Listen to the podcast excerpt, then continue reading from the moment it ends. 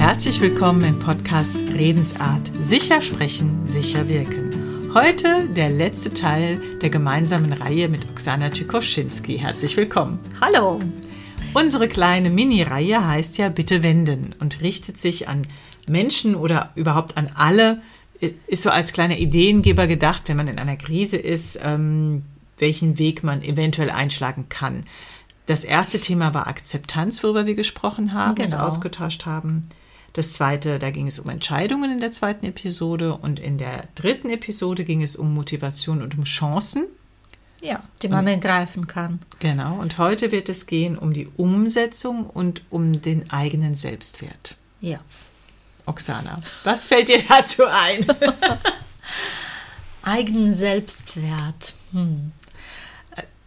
Ich kann das auch gern noch mal meine Idee dazu sagen. Also ich finde, aus meiner Erfahrung heraus, was mich selbst betrifft und auch was, den, äh, durch, was meine Erfahrung mit anderen Menschen betrifft, im Trainings- und im therapeutischen Bereich, die Menschen, die einen ganz mh, mm, guten Selbstwert haben, denen fällt es leichter, in die Umsetzung zu kommen, als Menschen, die ein sehr geringes Selbstwertgefühl haben.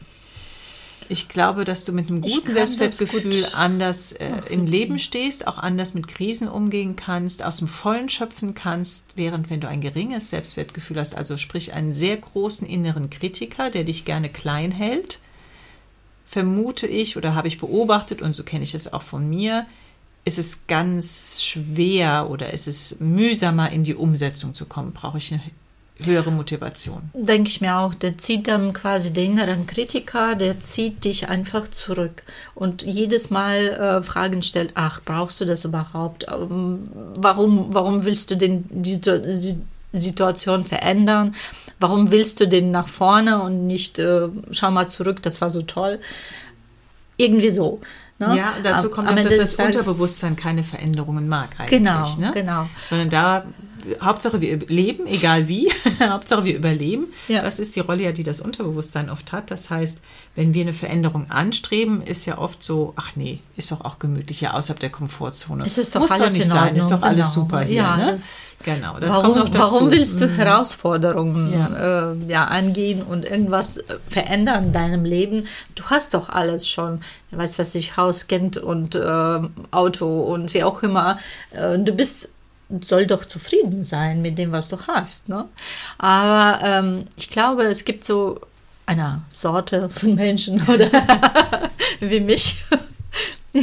hat immer irgendwas äh, im Hintern und ähm, versucht nach vorne zu kommen, versucht äh, was Neues zu lernen, was Neues zu entdecken, aus der Krise äh, quasi in der Krise Chancen sehen und die ähm, ja nach vorne zu treiben und äh, Ziele erreichen. Ja, wobei dazu finde ich gehört auch eine gute Portion Neugierde. Auf jeden Fall. Ja. Und äh, ich denke auch, es gibt Menschen, die sind eher so gestrickt, dass sie was Neues machen und wenn das dann wieder läuft, wollen sie wieder was anderes, was Neues werden. Ja.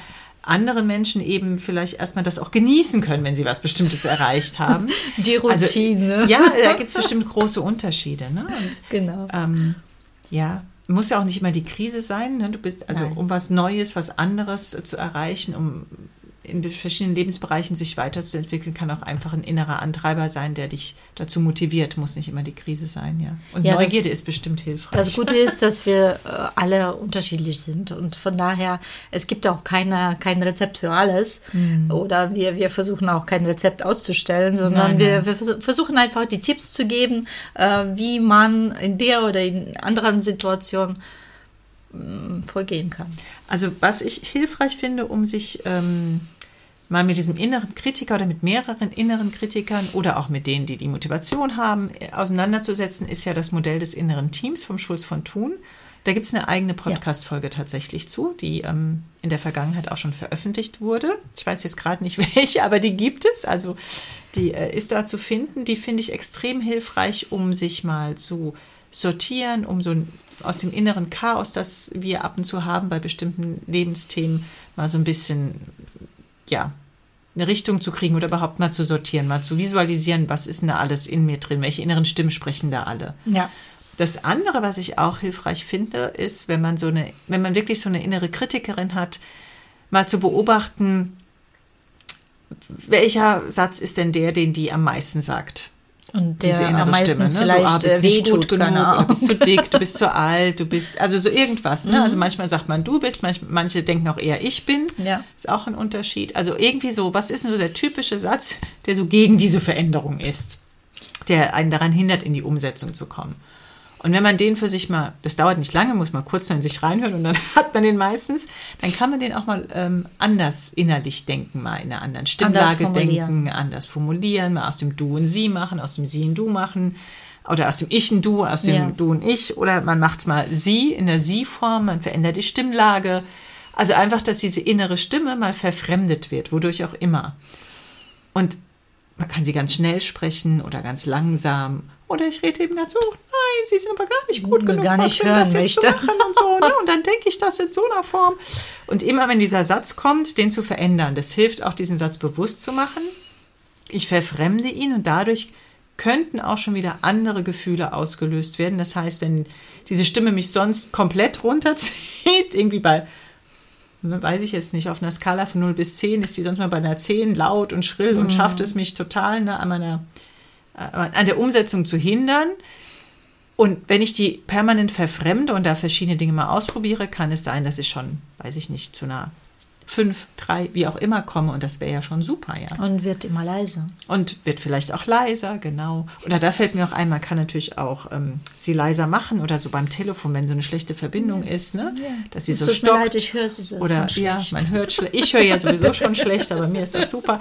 Äh, meine innere Stimme höre ich dann auch noch schlecht.